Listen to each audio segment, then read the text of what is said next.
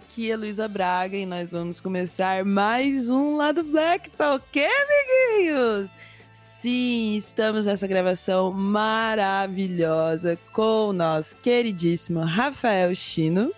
Fala, galera e uma convidada mais do que especial, que estará inclusive de novo e de novo com a gente. Então já pode se acostumando com essa voz maravilhosa. Para você que já ouviu essa voz maravilhosa, sim, fique feliz. Porque ela está na internet novamente. A Paula Pepper, dá boa noite pra gente. Boa noite, não, bom dia, né? Que a gente tá gravando de dia. Oi, gente. Ai, eu tô muito emocionada, não sei, tô sem palavras. Ai, sim, mas daqui a pouco a gente vai ouvir várias palavras maravilhosas. mulher incrível que nós já idolatramos na internet. Se você não idolatra a Paula na internet, já corre no nosso site e clica na rubinha dela para você amar ela na internet também. Mas nós nos reunimos aqui hoje para falar sobre o filme Besouro. Caraca, essa é uma pauta que faz tempo que a gente está querendo fazer, meu Deus do céu. E é uma pauta muito da hora. Você sabe que a gente, você ouvinte, né, sabe que a gente gosta muito de falar de cinema. E vamos falar sobre o filme Besouro, esse filme maravilhoso, brasileiro, preto, incrível, capoeira. E que tem muita coisa para ensinar pra gente, né? Coisas que a história não conta. Mas Antes disso, vamos para os nossos recadinhos de sempre. Nós somos lá do Black, um podcast preto, independente na podosfera. Então, amigo, acompanha nós, seja nosso parça. Você pode encontrar todos os links para as nossas redes sociais no nosso site ou na postagem do do episódio, né? Nós temos Twitter, nós temos Facebook. Então siga a gente lá no Twitter, principalmente, tem muita coisa da hora. Temos grupinho de Telegram, cara. Se você é um pretinho feliz, quer conversar sobre podcast, falar sobre a vida, entre no nosso grupinho de Telegram. Tem só gente maravilhosa, eu altamente recomendo. É, também nós temos os nossos apoia-se, né? Os nossos padrinhos, Patreons. Então, seja nosso parceiro e contribua para que o podcast continue a existir. A gente está aceitando aí a partir de um real até mil reais. Você que tem um coração bom, decida-se. E você vai estar tá aí contribuindo para o lado Black poder pagar as suas contas, porque a gente paga contas, querida. Muito importante pagar contas.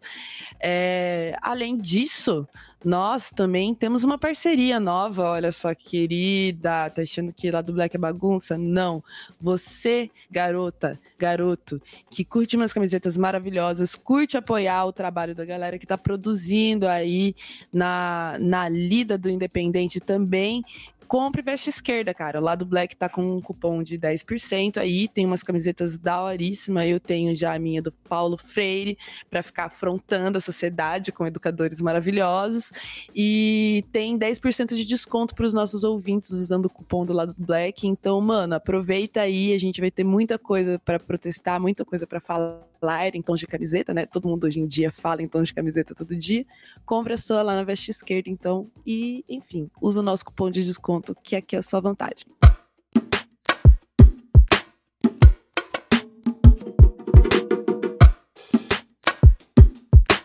Lado, lado, lado, lado black.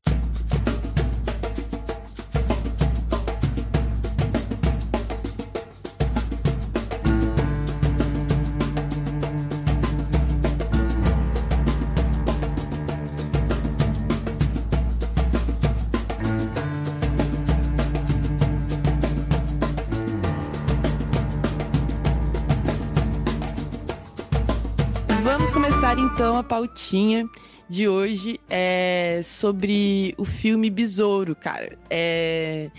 Esse filme foi lançado em 2009 e eu particularmente me sinto triste de ter descoberto ele, sei lá, cinco anos depois dentro de um ônibus. Mas fico feliz porque os ônibus estão cumprindo a sua função social de mostrar filme bom, de vez em quando, fica a dica.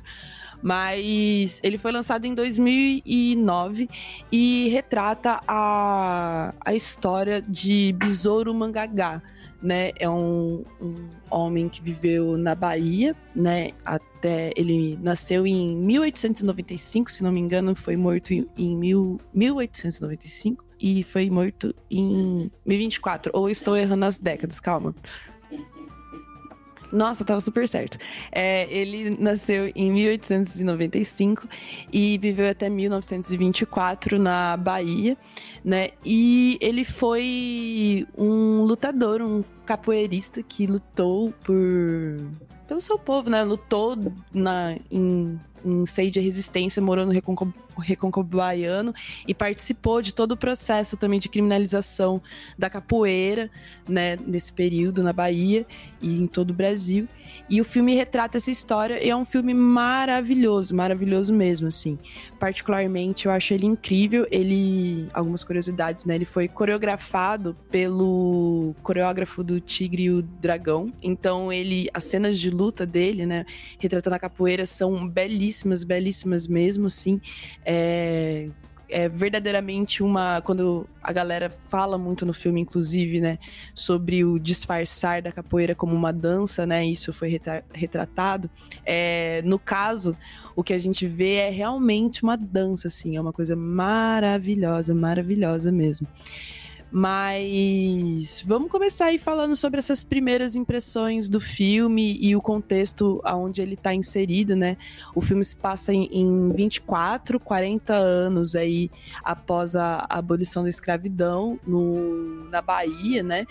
E ele acaba mostrando um, um, recorte muito interessante da época, né? Em que a gente tem aí uma libertação mas ao mesmo tempo, como a gente já falou várias vezes aqui no lado Black, essa libertação veio condicionada a um controle social muito forte que precisava ser mantido para manter toda aquela pretaiada na lida ainda, né? Porque não era interesse de ninguém libertar os pretos para que eles fossem cidadãos. Então a gente começa aí com esse retrato e eu acho muito massa do filme porque ele já começa falando como nada mudou mas que a, a resistência, né, é, se dava através dos espaços que os negros tinham, né, no caso o foco, assim, a capoeira, nesse momento. É, interessante você comentou do lance da, da proibição da capoeira, Engraçado que a lei que proíbe capoeira é de 1890, tipo, dois anos após a, o fim da, da escravidão, a gente vê a capoeira sendo proibida, tá ligado? Então se vê muito essa questão de como o Estado consegue controlar essas manifestações culturais, como a gente viu, por exemplo, na época da, da ditadura da proibição do samba, que era escravadiagem, não era? Uhum, sim. É, então, a, que... é, a vadiagem pegava várias coisas, inclusive essa questão do samba, né? Você, se você tivesse parado em algum lugar fazendo alguma coisa que poderia ser nada, você poderia estar vadiando, né? Uhum. E a impressão do filme é essa, tipo, você você declara o fim da escravidão, mas aí você tem diversos instrumentos, como por exemplo o controle das pessoas através do trabalho, no qual a pessoa se torna basicamente subalterna, porque ou a pessoa trabalha pro coronel da fazenda ou ela passa fome, tá ligado? Uhum. Sim, porque querendo ou não, as opções de trabalho ali já, já são bem definidas, né? E mas uma coisa que eu que eu que ah, não, desculpa, eu já ia mudar de assunto. Foi mal, volta aí. É, mas as opções de trabalho ali já são, são bem definidas, não tem como você fugir muito desse escopo, porque você precisa de, de, de um sustento, né? E você também não consegue simplesmente diluir. Acho que a gente deveria, inclusive, ter diluído aquela sociedade onde a gente vivia e ter todo mundo partido. Ah, se libertou? Vral né? Esquece, deixa tudo para trás. Mas não foi isso. A gente acabou é, preso de nova maneira nessa sociedade que já existia e que só se ajustou para mudar o nome da escravidão. Né? É, mas eu fico pensando, será que a gente teria conseguido sumir assim? Porque querendo ou não, as referências que existiam naquela época de vida até estava muito conectada ao modo como as pessoas trabalhavam, que era o modo como davam significado para a existência. Então, assim, o quanto que, sei lá, as pessoas conseguiriam ter força para sair daquilo que elas entendiam como realidade. É, não, eu, eu, super entendo, assim, nesse sentido. Mas é, é, só naquele mundo ideal mesmo, assim. Porque se a gente for pensar, por exemplo, na, é, na, na, na, nos quilombos, né? No processo de resistência através dos quilombos, ele é mais ou menos isso, né? Você abandonar o, o através da fuga, né? Você abandonar o, o aquele, aquele ambiente social que você está vivendo, né? Aquele estado, e criar uma alternativa realmente é, alheia a isso, né? Tipo, se num mundo ideal a gente teria, sei lá, movimentos propagandistas de vamos todos migrar para o mesmo espaço, em vez de correr atrás de plantação de café, como muitos fizemos, ou, ou outros tipos de trabalho, né, dentro ainda da estrutura colonial, é, ia ter sido muito foda se a gente tivesse acesso a, a chamamentos que visassem construir sociedades nossas, né, nessa época para que a gente justamente não corresse o risco de ficar preso ainda, como estamos até hoje, né, nos laços da sociedade colonial. É, olhando olhando para questão indígena, eu também não duvido que isso aconteceu com os quilombos também, que a, a gente conhece hoje através de reserva indígena, mas antigamente a luta indígena era para que aquilo fosse, na verdade, uma área basicamente autônoma, como acontece em outros países. Exatamente. Tipo, não é uma coisa do Estado. E a gente vê na, na República um movimento de consolidação do, do Estado brasileiro sem permitir nenhum tipo de comunidade autônoma. Então, eu penso que essa questão dos quilombos também, apesar de que muitos existiram e tal, era fortemente combatida pelo poder do Estado. E engraçado que a gente. Uma, uma coisa que aparenta no filme é que o Estado age contra os negros, e assim, olhando a história do, do Besouro de Mangangá, a gente vê que ele tinha conflitos com a polícia, assim, direto, mas não por banditismo, criminalidade, furto, qualquer coisa do tipo. Era realmente pela defesa da, da comunidade negra. Então o Estado agia não para proteger os negros, mas sim para combater os, o, qualquer sociedade autônoma negra, saca? É aquela questão de assim, colocar o negro no seu lugar, que é servindo, que é sem ter manifestação cultural e etc. Uhum. Sim, mas eu acho que isso, olha, isso aí é muito louco, porque é muito real mesmo. Essa questão do Estado, da, da não determinação do Estado autônomo, é, define, né, muito claramente que o objetivo do Estado brasileiro e dos, dos chefes do Estado brasileiro, né, vamos colocar assim, é, sempre foi dominar os outros povos, né? Nunca foi dominar os outros povos e toda a ter territorialidade, assim. É, nunca foi conseguir dar é, a, a, a, quem estava aqui autonomia nenhuma de, de troca. E, meu, na questão, na questão dos nativos, né, do, dos indígenas, isso aí é muito mais latente, porque realmente a, a, o avanço, né, do, de, de, por exemplo, é, dos bandeirantes, da, da, das das excursões, né, pelo interior do Brasil, o objetivo sempre foi tomar para si, né? Nunca foi tentar achar, um, por exemplo, as barreiras, ver o que havia, por exemplo, de, de a possibilidade sim de, de, de, de, se consumir de lá, de troca, né, de comércio, enfim, nada disso nunca foi uma possibilidade, né, com os povos de lá. Sempre foi a intenção dominar. E no caso da libertação dos escravos também, porque se a gente for transportar para hoje em dia, né, e odeio fazer comparações com o Holocausto, mas sim, é, se a gente fosse pensar, né, no, no que foi, por exemplo, a atitude internacional é, perante ao povo judeu, né, nessa época, de determinar, de dar a eles a escolha de um Estado autônomo e tal, né? E, enfim, não vou entrar na merda que eles fizeram, Deus me livre, Palestina livre, mas é, deveria ter sido dada a gente a possibilidade de um, um lugar de autonomia, né? De, de, de territorialidade autônoma dos povos que aqui estavam, né? Tipo, e isso é muito importante, porque é uma luta de até hoje, né? Inclusive, né? Os quilombos resistem até hoje e lutam até hoje na justiça para reconhecer sua existência e também para reconhecer sua autonomia, né? Enquanto é, um, um um pedaço né, do Estado brasileiro e não só uma vila, né, uma comunidade de pessoas não organizadas. A gente, os quilombos lutam até hoje pela sua, pelo reconhecimento como uma cidade, como uma organização né, é, social legítima dentro do Estado. Então isso é muito foda mesmo. Desculpa, gente, textão. Hashtag textão. É, foi ótimo. ai, ai. Mas uma parada que eu queria comentar, avançando um pouco com relação à figura do besouro, né? O besouro de Mangagá, é, ele existiu, né? Isso é uma coisa massa da gente colocar, que é, esse filme é baseado num, num, ser humano que realmente esteve na Terra, né? Não é uma fantasia.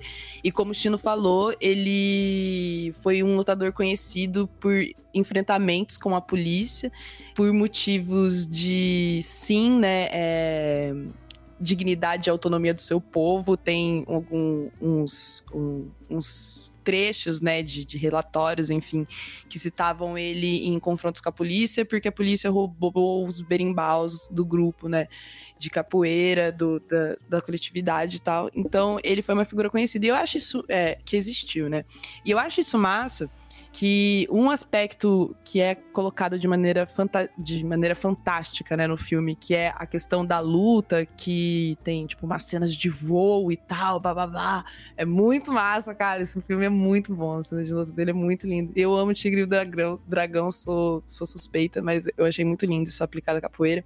Mas essa metáfora dele voar é uma metáfora que era usada na, na época que ele existiu, né? Uma dos, dos, dos das das lendas, né, dos mitos, porque ele se tornou uma lenda, né, no fim das contas, que são transmitidas até hoje essa essa lenda dele ser cercado por 40 pessoas e sair voando no meio de todas elas, né, conseguir sobreviver a um ataque desse desse porte.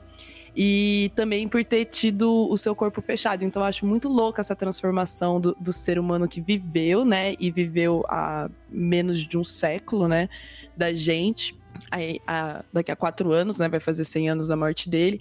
Mas um, um ser que viveu aí num, num, num, tempo recente, que virou lenda e que já tem uma história, uma história fantasiosa que é feita para justamente fortalecer a molecada, as novas gerações e a manutenção da nossa história, assim como os orixás são, sabe?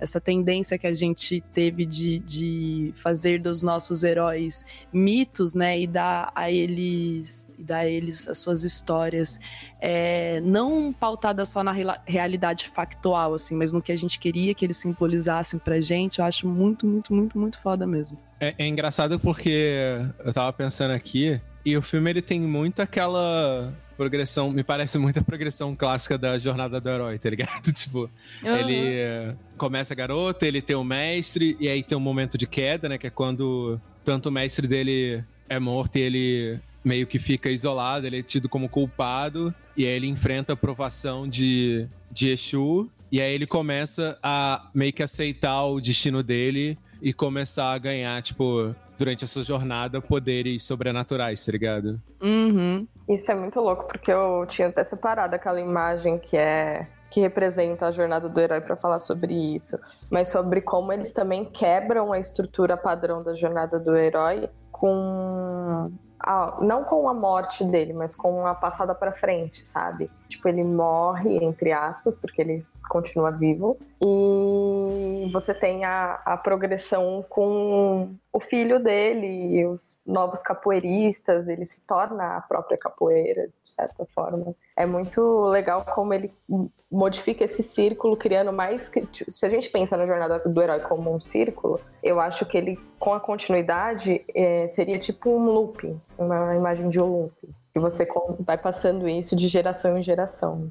Uma, uma espiral, por exemplo, né? Pensando isso. em 3D, uma espiral ascendente. Isso, e aí isso tem muito a ver com a própria filosofia Ubuntu, né? Que encara como a existência, o presente, o passado e o futuro fazendo parte da mesma coisa. E aí essa espiral simboliza tudo isso, né? Não é o fim, não é o começo, é tudo parte de uma coisa só e você tem esse fragmento que é a história do besouro dentro dessa, dessa estrutura gigante. Sim, e, e engraçado que o, o, a virada final desse filme, né? Uma coisa que eu achei sensacional, assim. Geralmente, as pessoas mostram a queda e depois mostram a vitória após queda. Nesse é o contrário. Ele, tipo, a primeira. A cena da morte dele, ele é vitorioso, só que aí ele vai progredindo e vai vendo todos os acontecimentos reper repercutindo da vitória dele. Só que só depois você descobre que a vitória dele é pós-morte, não como se ele tivesse de fato vencido, no caso, ficando vivo, né? Uhum. Eu acho que muda também esse sentido de vitória, assim, né? Porque uhum. é, a vitória foi o, foi o posicionamento, foi ele conseguir ter, é, quando se você for pensar né, no, no, no, na missão que foi dada a ele, né, pelo mestre de continuar o trabalho, né, essa é a vitória de você conseguir passar pela vida dando continuidade ao trabalho, né, não necessariamente, não é, não é a jornada que termina na libertação do povo, oh meu Deus, ele conseguiu mudar o status quo, não, ele não conseguiu porque o, o, o né? O status quo foi mais forte que ele. mas a, a, o objetivo em si era a progressividade, né? Não é aquele herói, aquele herói salvador, é, é o herói trabalhador, sabe? O herói do, do, do proletariado, do povo. Uhum. que tá ali para fazer com que o objetivo maior, né, tenha com que permaneça vivo. Se você comentou... for analisar. Ah, desculpa, Chico. Não, vai, vai, vai, porque eu vou falar para outro ponto. É, eu, eu só ia fazer um complemento que a história é meio Jesus, né? Se você for analisar de, uhum. em estrutura mitológica.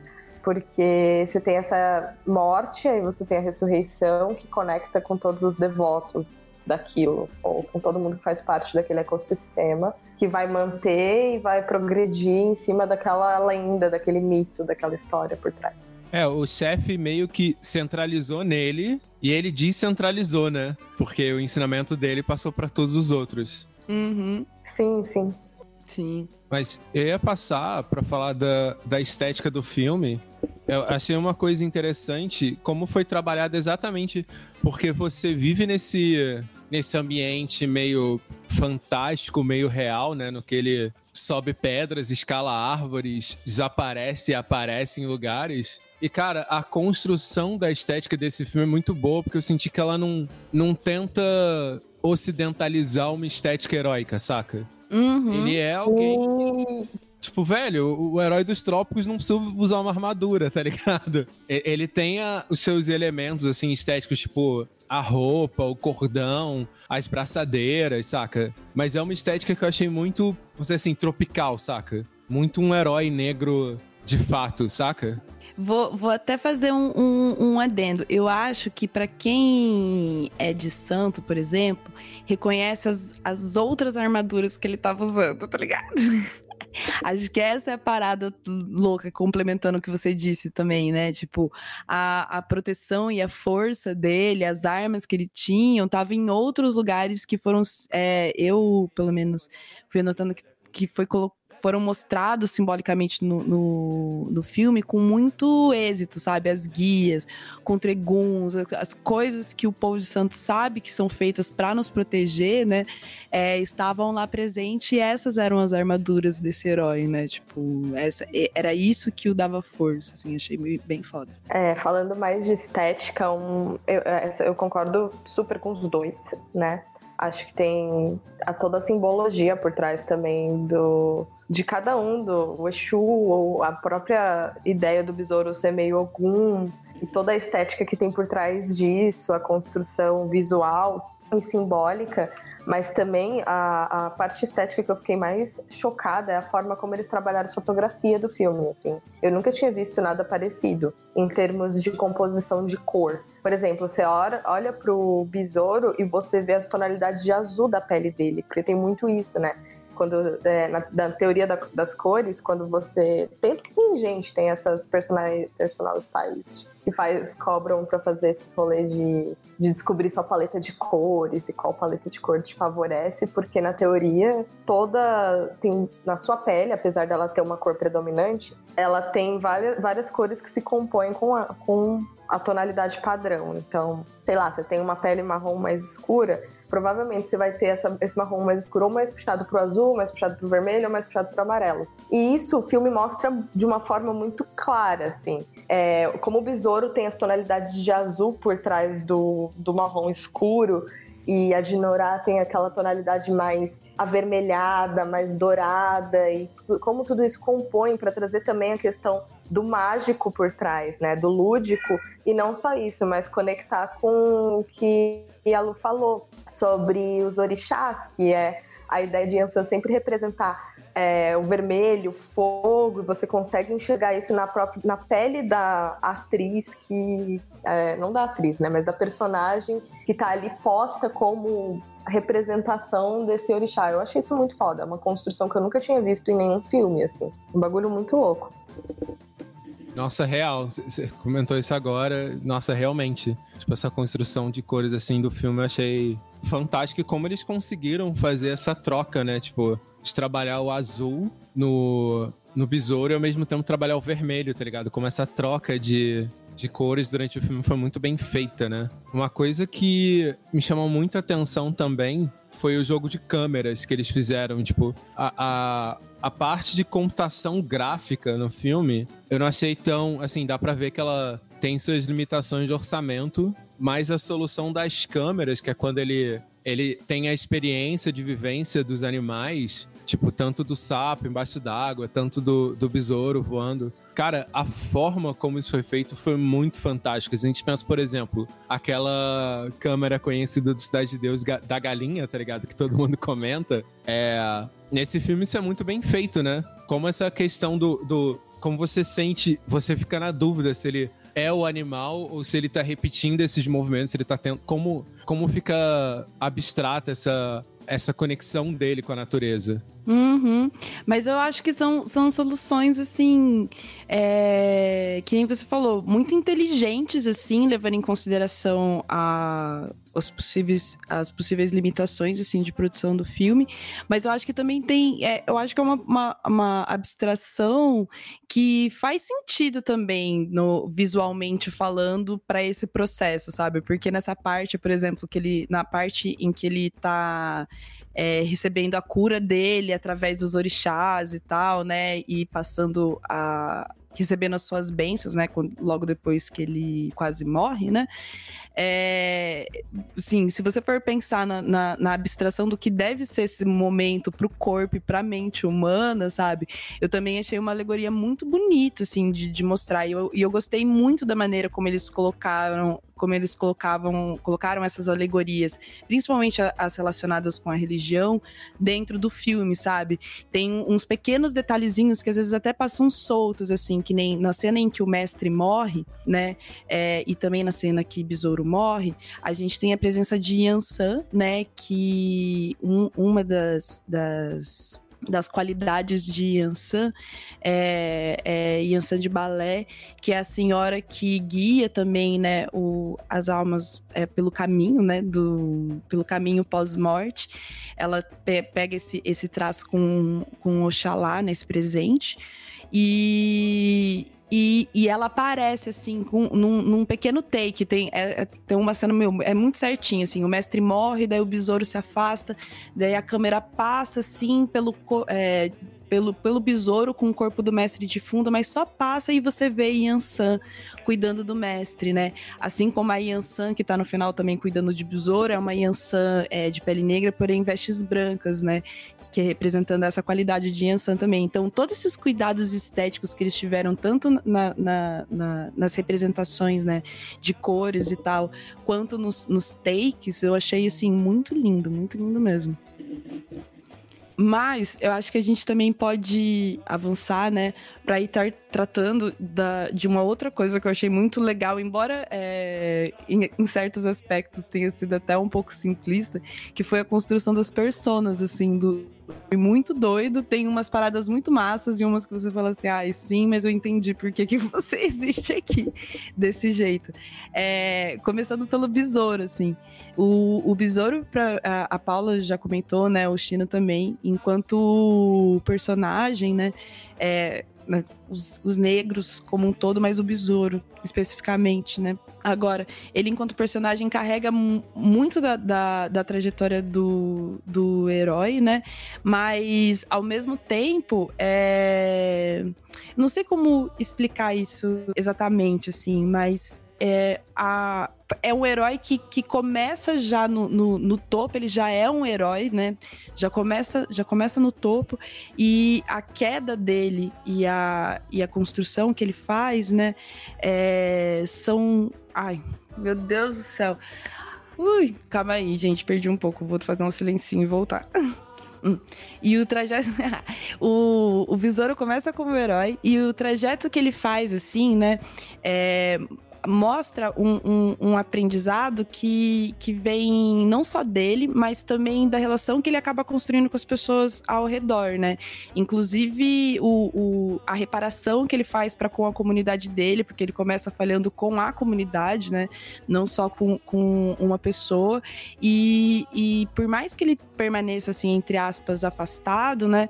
Eu acho que muito, muito do processo dele foi como, é, como foi muito ligado com a, a, se reparar com, com o povo dele, né? Com, com o Chico, com a própria Dinorá, com os capoeiras, tentar fazer com que, com que aquele o tombo que ele teve, né, inicial, que eu nem acho que foi a hora que ele morreu, que ele tombou, é realmente começa é, e é a grande queda dele o momento que o mestre morre, né? Logo no início do filme. Mas eu acho muito foda essa, essa transformação que ele passa, se ele intimamente ligado com a relação da comunidade, sabe? Ufa, consegui. é, você comentou uma coisa a respeito do, do filme ser simplista. Uma coisa que eu notei, é, o diretor é o João Daniel Tikhomirov. É um nome muito estranho. É. Mas ele. Uma coisa que eu fui buscar, parece que ele, ele é um tanto quanto um diretor não tão experiente, saca? Ele uhum. tem uma filmografia bem curta. É, então acho que talvez essa simplicidade tenha sido uma questão de, de própria inexperiência do diretor, saca? Quem tem mais vendo a ficha do filme, que eu notei que tem mais experiência a Patrícia Andrade, que é uma das roteiristas, que ela já fez Gonzaga, fez alguns outros filmes. Mas ele em si, acho que é um ator bem inexperiente, saca? Então eu também, assim, acho que é a única coisa que me pegou muito nesse filme foi as atuações que eu também senti um pouco. Algumas coisas progridem muito rápido, saca? Tanto, no, tanto na atuação quanto no, no desenrolar do filme. Hum, Elas dão aquele pulo, saca? Uhum. O, o, desenvolvimento dos personagens acontece muito rápido, né? Tipo, é. a, a Dinorá, você conhece a Dinorá com, com, como capoeirista, daí como namorada do Quero Quero, daí na cena seguinte ela já tá de cara com o Quero Quero, daí na outra ela já tá no, no outro espaço, assim. Você consegue entender, né, o, o, o, de onde ela tá saindo mas são coisas que acontecem bem rapidinho, assim. O próprio Quero Quero também, tipo, a, a, a evolução dele enquanto personagem, né? O arquétipo que ele, que ele constrói dentro do filme de, de ser um, um, um negro que é, não aquele arquétipo do segundo lugar, né? Tipo, o, o negro que vai crescer para ser o invejosinho da, do rolê, que vai acumular, né? Os defeitos. Não, não, não chega a ser um vilão, né? Mas é aquele cara que você vê desde o começo que vai fazer merda. Então, eu achei essas construções um pouco, um pouco simplistas, mas, de novo, eu entendi para que, que elas serviam dentro do filme, sabe? Mas é. Eu achei eu achei muito louco como parece novela, né? Eu não sei se eles fizeram isso propositalmente, de tipo, essas construções serem meia, meio rápidas, essa troca, esse triângulo amoroso que forma. Mas lembra um pouco a estrutura de tipo malhação, que tem todos os jovens lá e de repente eles começam a se pegar. E aí vira uma coisa meio louca, sabe? Tipo, é óbvio que não tem comparação, que o filme é incrível e tal, mas eu achei que talvez, não sei, quando eu assisti a primeira vez, eu percebi muito essa questão de parecer com novela, e aí, fazendo uma interpretação um pouco mais sofisticada nesse sentido, pode ser que eles tenham feito, escolhido fazer isso, além da inexperiência, seja porque é, é a ideia de você comunicar para grandes massas. Porque uhum. o, o Besouro acabou ficando muito famoso, né? É, dentro da, das estruturas narrativas de filme. Eu lembro que a primeira vez que eu ouvi falar de, de, do Besouro meu pai tinha assistido, minha mãe tinha assistido, meu irmão tinha assistido, meus tios tinham assistido, e aí eu vim assistir depois, que sou uma pessoa que assiste mais filme que ele. Porque ele bombou um pouco. Eu acho que tem muito essa questão da narrativa parecer com novela. É uma coisa que atrai as pessoas. Você fala conflito amoroso, é, mudança rápida, essas coisas acabam, tipo, trazendo esse repertório que a gente já tem como uma realidade aceita, né? Uhum. E, e, você falou do, do, padrãozinho, né, meio Globo Filmes de, de, de, de, narrativa. Isso faz muito sentido mesmo. Agora eu fico, fiquei me perguntando se talvez na época não tenha sido feito realmente uma versão é, meio minissérie, né, desse filme, porque isso é um, um padrão, né, do, do, da Globo Filmes, assim, vários filmes, inclusive, por exemplo, Marighella, né, que, que saiu agora, é, são patrocinados e, e, feitos pela Globo Filmes para saírem meio que em formato de minissérie, então você acaba gravando mais coisas, né, E, e tem uma versão filme que acaba aparecendo, né, na nossa cabeça um pouco cortado, porque de fato é um pouco cortado. Mas eu não sei, se eles não fizeram um mini filme do Besouro, eles perderam uma ótima oportunidade, pelo menos. Sim, sim, total. Isso é muito engraçado, porque esse tio meu, por exemplo, que veio falar do Besouro pra mim, ele falava que ele tinha muito medo desse filme. Ele não, não tem medo de filme geralmente, mas isso de alguma forma conectou com ele que deixou ele com medo. Então ele assistiu o Besouro e ficou sem dormir, sabe? Umas coisas assim. Nossa, gente! É, é muito drama, né? e aí, quando eu assisti, eu mandei mensagem pra ele. Falei, nossa, tio, o que tá acontecendo, né? Ficar sem dormir por causa de filme. Mas acho que também tem essa questão de trazer um pouquinho do dessa estrutura mais de suspense, talvez. Uhum. Não, não uhum. seja, mas é, que também é de construção de novela. Se você for pensar, por exemplo, Presença de Anitta, que era a minissérie da Globo, tinha essa questão de ter todos os lances, os lances amorosos, mas tinha um mistério ali por trás. Uhum, sim. Mas, mas isso aí, e, mas dentro disso aí, né, o que, que eles acabaram colocando pra gente, né? Um, um clã de personagens negros, né? Que tem.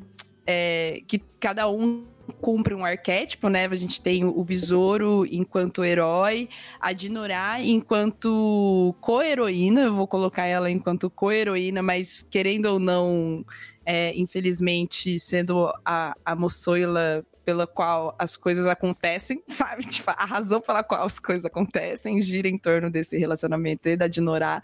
Mas é, pegando assim, a Dinorá, achei muito foda a construção que, que, que fizeram dela. É, dela, a personagem, né? Não que a fizeram com, com a personagem durante o filme. Mas eu achei a personagem muito foda, dava para notar vários, é, vários avanços, assim, várias, várias diferenças que ela, enquanto mocinha, entre aspas, é, nuances, né, que ela tinha, enquanto o cabelo dela, que ela começava com aqueles rolinhos assim, que ficavam mais baixos, e terminou o, o filme com o cabelo, o cabelo todo solto, cacheado, a posição dela enquanto mulher autônoma, é, a posição dela de autodefesa, inclusive, né, da, é, do próprio corpo, que é uma questão, né, a defesa do corpo da mulher negra durante o filme. Então, isso na Dinorah achei muito massa o Chico, né, que, que tem. que eu achei muito interessante o personagem do, do Chico também, enquanto, apesar do, do, do, Besouro ser o herói, né, que, que. o guerreiro, né, não o herói, o guerreiro, né, escolhido pelo mestre, entre aspas, é o Chico que é de fato o mantenedor, né, a longo prazo da, da, da da, da sociedade, né, do grupo deles, né, ele que, que tomou para si essa posição de liderança do grupo. É, e eu achei isso muito foda, porque nesse sentido você vê que o filme tem vários é, heróis, né? Não é um, um, um, filme de um herói só. Você conta a história de uma pessoa, mas essa não, não é um, a única pessoa que contribui nela, não é o salvador de tudo. Tem várias pessoas que estão ali trabalhando para a manutenção da, da comunidade.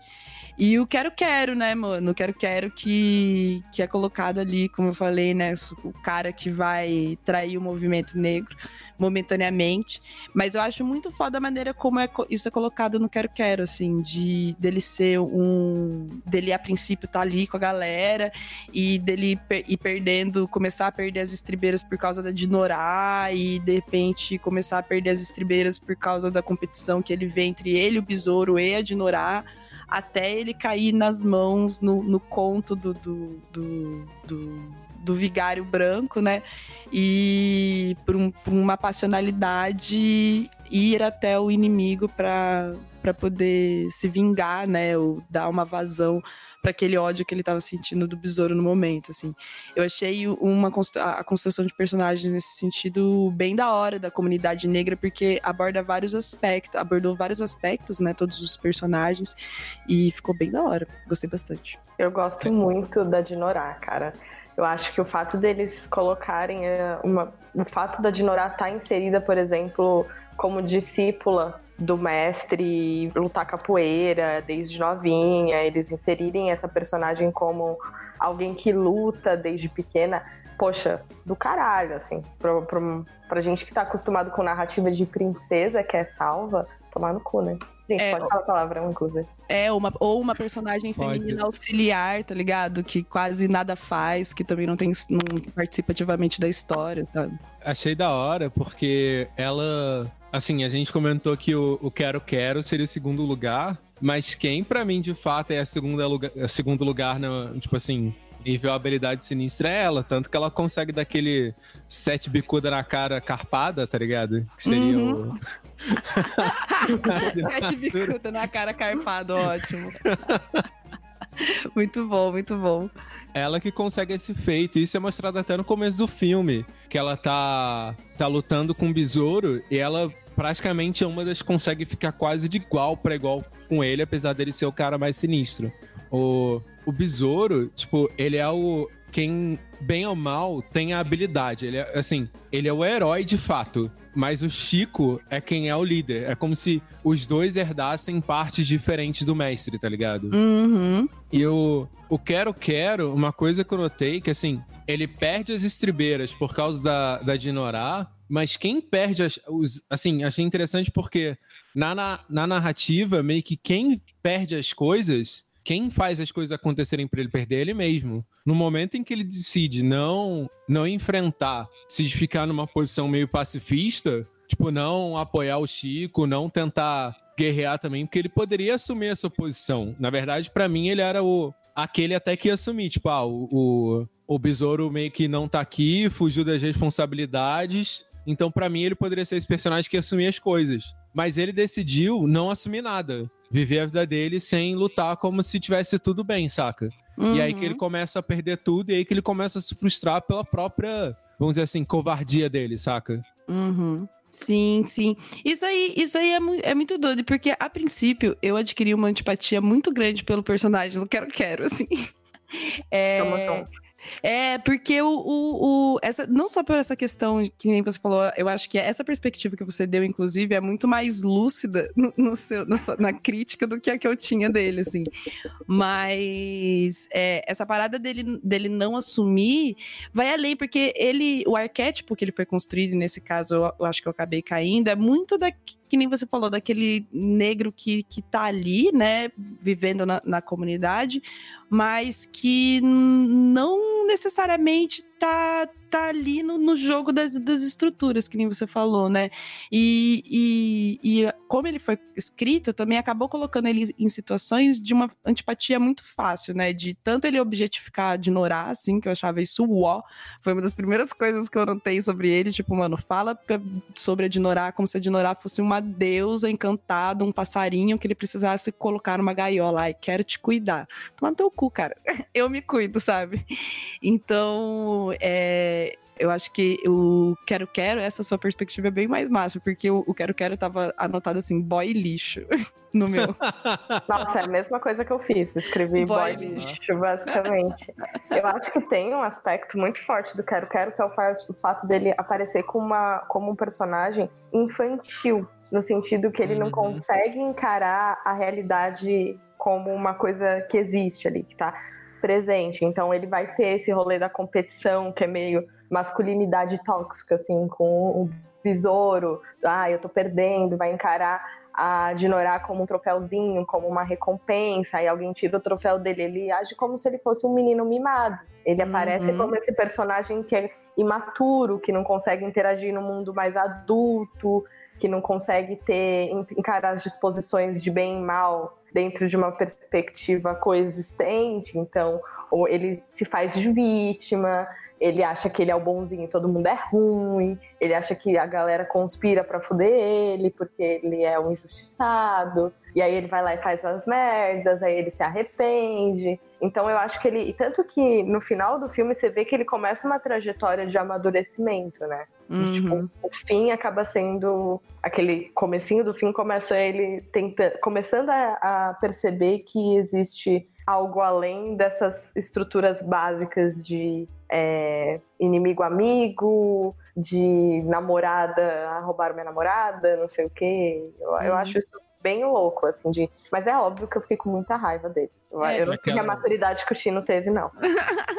e, eu, e, eu, acho que enquanto personagem também, a existência do Quero Quero, enquanto personagem, do arquétipo dele, é uma das, daquelas paradas que, cri, é, que criam um drama é, novelístico que eu particularmente acharia desnecessário, tá ligado? Não queria que houvesse esse drama que, que houve, sabe?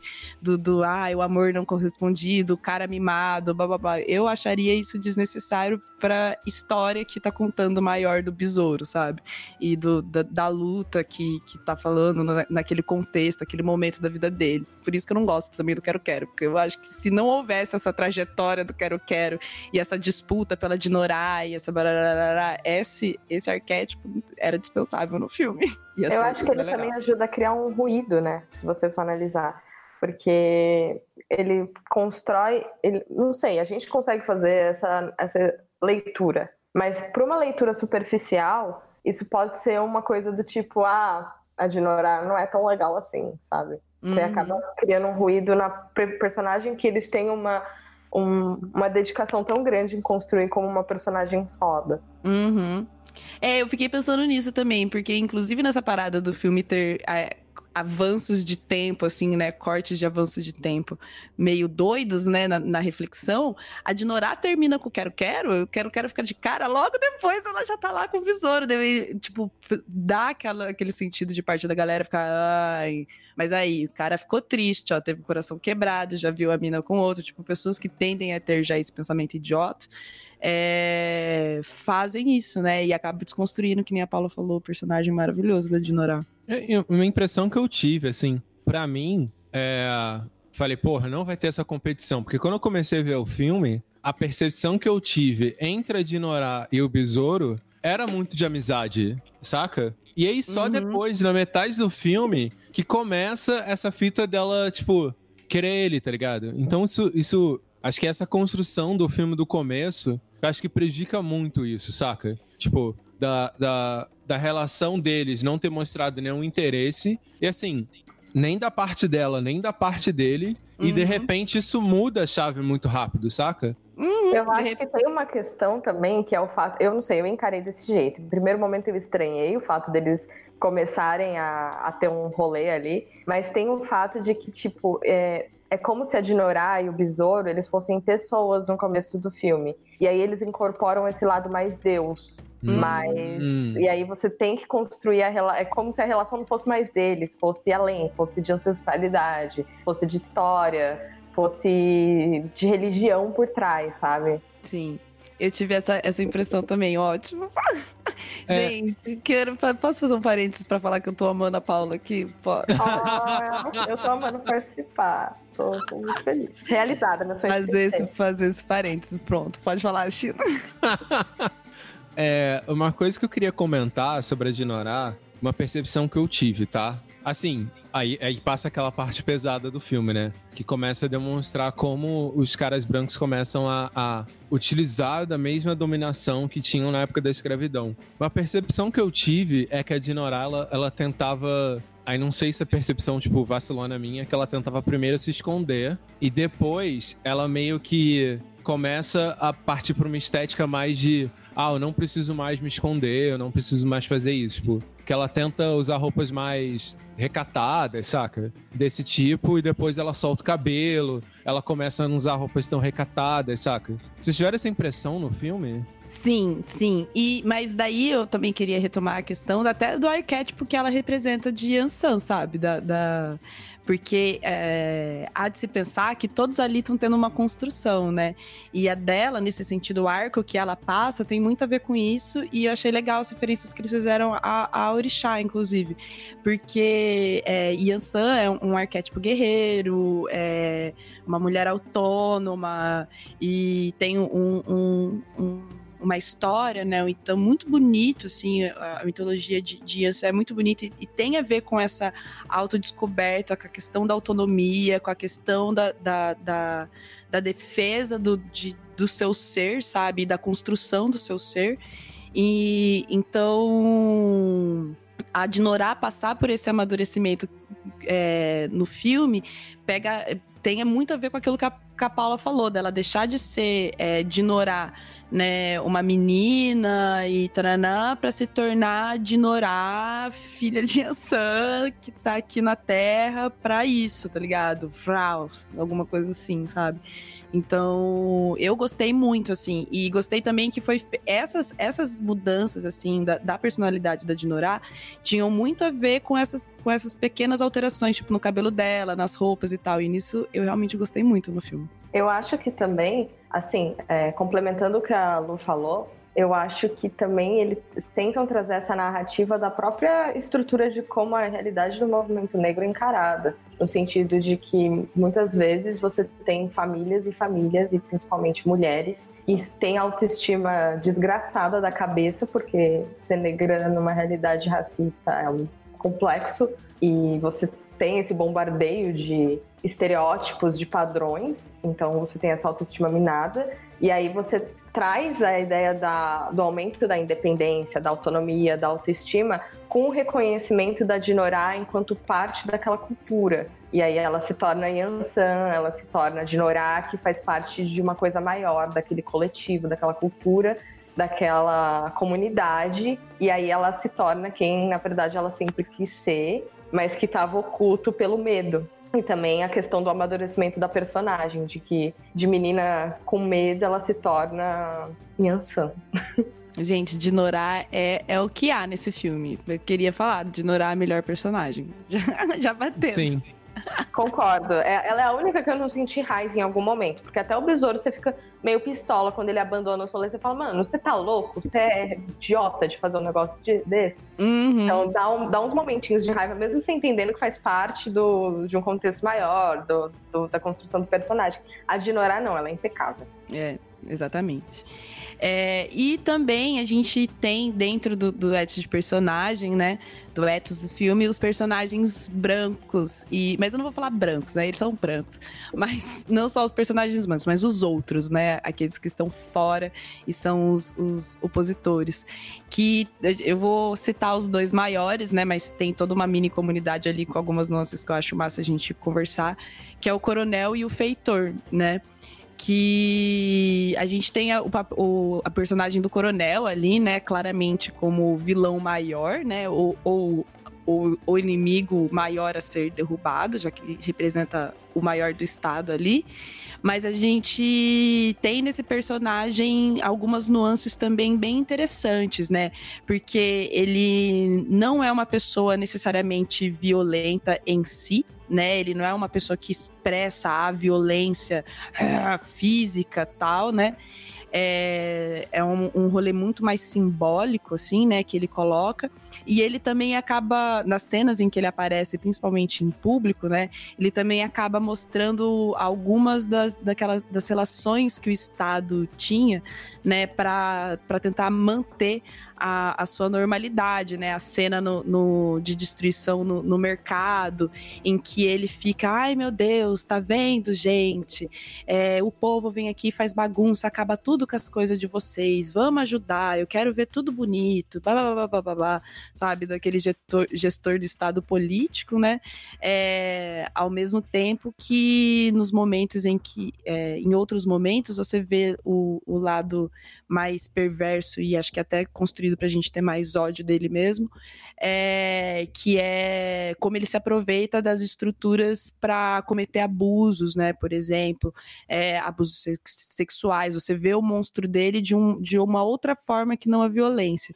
Em contrapartida do feitor, né? Que também tem as suas nuances enquanto homem trabalhador, não parte da elite, mas já é aquele cara construído no ódio, né? Construído na violência, que vai falar todas as paradas ultra racistas que é, todo mundo odeia, que vai bater nas pessoas, que vai quebrar a perna das pessoas, que vai exercer fisicamente esse ódio todo, né, da estrutura. Isso é muito. E, e esses personagens acabam. É, criam, né, esse contexto com os outros. Com os outros com os outros personagens também, né? O Feitor e o, e o resto dos capangas acabam cumprindo um papel muito muito louco de serviçais do coronel, né, do Estado, assim, dispensáveis na sua grande maioria de vezes, mas ainda assim é, que se aproveitam muito da sua força, assim, pra, em forma de mostrar dignidade, sabe? O, o cor... engraçado que o coronel, a impressão que eu tive é que ele é muito colocado, vamos dizer assim, como uma pequena burguesia, tá ligado? Tipo, uhum. ele não é uma pessoa, ele é um coronel de uma pequena cidade, né? Eu tava vendo aqui Santa Amaro, que eu acho que é onde passa o filme, tem 60 mil habitantes. Então, uma cidade relativamente pequena e tal. Ele, ele é essa pessoa que, tipo, se ele perder tudo, ele não tá bem, tá ligado? Então, uhum. porque a gente consegue enquadrar ele como pequena burguesia. Que a gente vê nessa narrativa do filme como as pessoas têm poder, mas frente ao poder total do Estado, elas são frequentemente lembradas qual o lugar delas. Quando, por exemplo, o coronel vai vai tentar negociar com o Estado, ele é colocado no lugar dele e fala assim, ó, você não é tão foda assim não, você não tem tanto poder assim não. A mesma coisa que é com o feitor, que di, di, direto o ele é essa face violenta, né, do, do poder do coronel. O coronel ele tenta sempre se mostrar bem com as pessoas, se mostrar como aquele benfeitor geral para conseguir o apoio público. E quem é o filho da puta mesmo? O feitor. Agora, diretamente o feitor acha que pela confiança que o coronel tem nele, ele tem certas regalias, mas o coronel frequentemente está colocando o feitor no lugar dele também, saca? Uhum. Sim, sim. E um, um, personagem que eu achei interessante, que é o negro que trabalha pro coronel antes do Quero Quero, que ele é aquele que é. que até o Besouro usa isso pra falar assim: esse eu mato sem pena, tá ligado? Uhum. Que é aquele que se rendeu à, à narrativa do coronel, se rendeu a oprimir outros negros. E aí ele usa esse cara como forma de desviar, que ele coloca as roupas dele no, no cara e o cara acaba sendo baleado no lugar dele. Sim, e a galera com esse cara especificamente já fala, já fala de maneira bem direta, né? Esse aí podia morrer, né? Menos um preto no mundo, esse preto aí Sim, podia morrer. E, e mostra como é a própria ação dos, do, dos membros brancos do coronel, como ele, apesar dele ter um status de capanga, ele é um capanga bem menor do que qualquer outro. Uhum. Sim, sim. Mas isso aí dá, dá uma noção de escala muito interessante com relação à, violência e à sua proximidade com quem você está tentando oprimir, sabe? Que nem você falou, o, o coronel, ele, ele não é. Ele não tá imune, né? Ele tem pressões vindas de cima dele, né? Mas o, ele tá tão. Ele tá afastado, né, de certa forma, da, da, daqueles que ele realmente precisa controlar, né? Ele que ele não precisa aderir a tais pontos de violência, mas ele também, né, tem seus princípios. Agora, quanto mais próximo você tá, né, daqueles que você precisa fisicamente fazer força para manter controlados, né, é que as coisas vão ficando muito mais cruas, muito mais pá, né, de você ter, inclusive, né, o, o feitor lá, que, que exerce, exerce né, muito mais da, da, violência, e você ter os caras que ficam ali caçando, etc, etc, etc, que exercem também um, um grau de violência é, bem mais materializado e físico. Então, essa a distância deles influencia muito na maneira como eles agem, assim. E isso o, o filme mostra de uma maneira legal, que nem você falou. Acho que ele mostra bem que, que a, a opressão ela tem escadinhas, tá ligado? Tipo, e todo mundo se fode, não importa em, em que grau da escada você esteja, apesar de você ter alguns privilégios enquanto ocupa esse espaço. Nossa, isso é muito real. Uma das coisas que eu achei muito louca na, na construção do Coronel é de colocarem um, um ator que ele não é aquele branco padrão, né? Tipo, ele tem a pele mais queimada, ele tem um rolê meio espanhol, assim, talvez. Não é aquele, aquele, aquele estereótipo loiro de olho claro, né? Eles trazerem isso para a realidade da, da opressão mesmo, né? Uhum. Até porque, se a gente for pensar, né, agora eu já estou viajando, mas de, no, na estrutura da época, né, um, um coronel na Bahia, né, talvez não fosse um recém-chegado no Brasil, né, daí a gente já tá podendo, poderia, falar de uma pessoa, uma, uma, uma, pessoa que já tem gerações e gerações aqui no Brasil, hum, e mais que, de certa maneira, é, apesar de, de ter o seu lugar de privilégio, já faz parte de uma camada, assim, não tão superior da estrutura geral do Brasil, assim, sabe, né? de recém-colônia, recém-república, enfim, né? Então é um lugar, é, que nem a Paula falou, não ultra esbranquecido, assim, de estar, né? Euro, é, eurocentrado, assim, europeizado, sei lá. não tem esse arquétipo tão purinho, assim, né, de homem branco. Isso é, é quando... Ai, desculpa, Chico. Não, você É vai um falar que a gente- muito, Vai, vai, vai. muito fofo do, do filme, assim, no sentido de, tipo, fofo na palavra certa, mas é uma construção muito detalhista, assim. É, é nesses detalhes que eu acho que o filme ganha muito. Porque olha o detalhezinho que eles pensaram. É um negócio muito foda. Uhum. Torna uma história tipicamente brasileira, tá ligado? Isso que eu acho massa. Tipo, nesse sentido também, tipicamente brasileiro. Sim, é engraçado que quando eu penso no estereótipo do coronel, me vem o. Aquele coronel do Alto da Compadecida. Eu acho que muita gente, quando pensa em coronel, me vem tipo Paulo Goulart, tá ligado? Algo desse Antônio tipo. Fagundes. É, que é um cara assim, bem mais velho, sacou? E não, tipo, é demonstrar que, assim, esses privilégios são herdados, não, não. Assim, que quando você pensa um cara mais velho, você necessariamente já pensa alguém mais bem sucedido que conquistou aquilo. Eu acho que é demonstrar bem que essa, esse cara, ele herdou esse, esse poder, tá ligado? Uhum. Mas ele também tem que se fuder pra, cons- pra, pra manter, né, esse poder. Essa é, é o- algumas nuances, assim, que mostra dessa galera, assim. Apesar dele ser, dele ser, obviamente, a pessoa da qual a gente não tem que gostar no filme, você entende é, ele enquanto, sei lá, parte é, receptor de coisas positivas e negativas do sistema.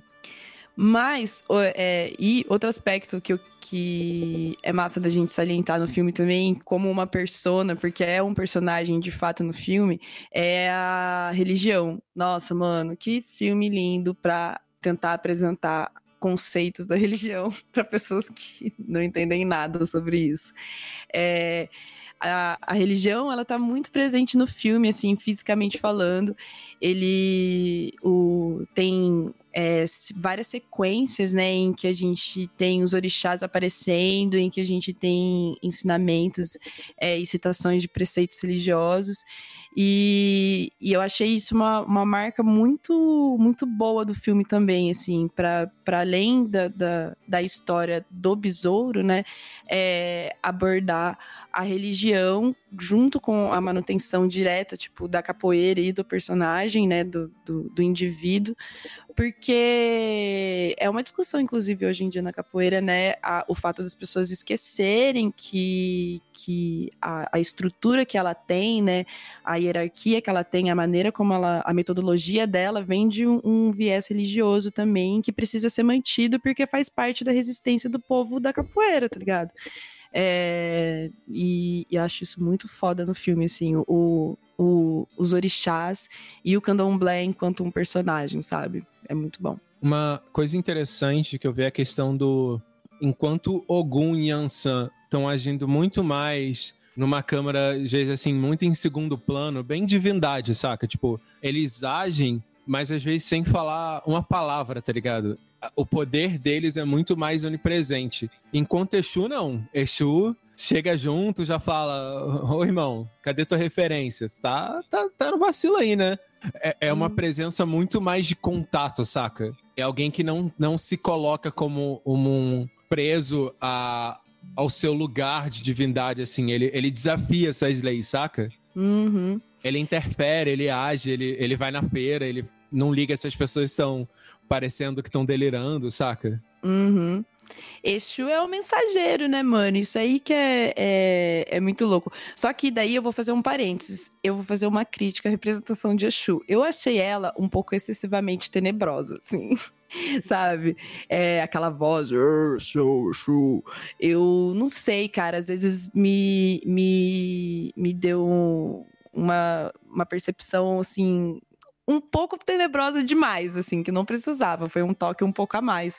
Porque Exu, eu acho que ele cumpre esse papel no, no filme de, e que é, faz parte do, do, do- da, da sua função né, no, no mundo, que é ser o mensageiro entre os dois mundos, né? Que é estar entre os homens e entre os orixás, é, de estar na terra, tanto no, no- na terra quanto no, no outro plano.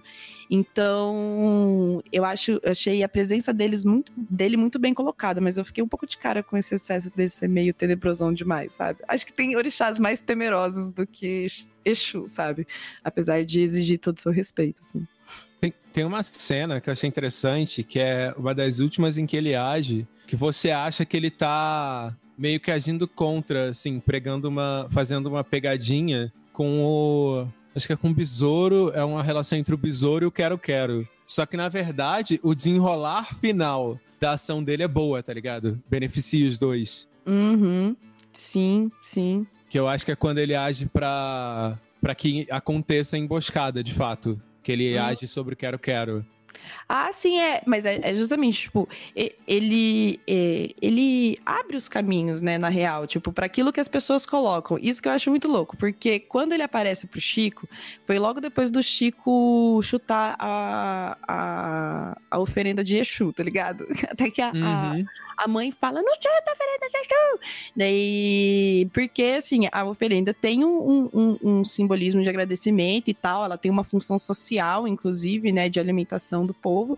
Então, não chuta oferenda, tá ligado? E daí que Exu aparece pra zoar com a cara do Chico, tá ligado? Então, ele aparece como mensageiro de uma coisa pro Chico, ele aparece como mensageiro de outra coisa pra, pra, pra Besouro, e ele aparece como mensageiro abrindo os caminhos de outra coisa pro, pro Quero Quero. Mas ele tá lá nos momentos em que, em que né, as coisas precisam ser é, construídas, né? É, então, isso aí é muito foda, muito foda mesmo. Mas outro orixá também que eu gostaria de destacar a maneira como foi representado foi Yansan, gente. Mano, que lindo, cara. As representações de Yansan foram muito, muito, muito lindas mesmo. É, com, com respeitando tipo a, os difere, as diferentes é, como que fala qualidades de Yansan, né? Respeitando as diferentes qualidades de Yansan, é, foi muito, muito, muito, muito lindo, cara. Os momentos em que ela apareceu, assim, nossa, é, é muito bom ver que ele tava, tipo, de certa maneira ensinando alguma coisa que se, por exemplo, você que é do candomblé assistir esse filme com alguém que não é, você pode apontar isso e falar assim, olha, isso aqui acontece porque Yansan faz isso, isso, isso e isso e tal, blá, blá, blá. E, tipo, achei muito lindo. Outra que aparece também é Oxum, não é? Sim, sim. No Rio. Sim, é muito linda, né? A representação de Oxum também. Tipo, ela aparecer como quase uma poesia, né? Por trás do. Uhum. Uhum.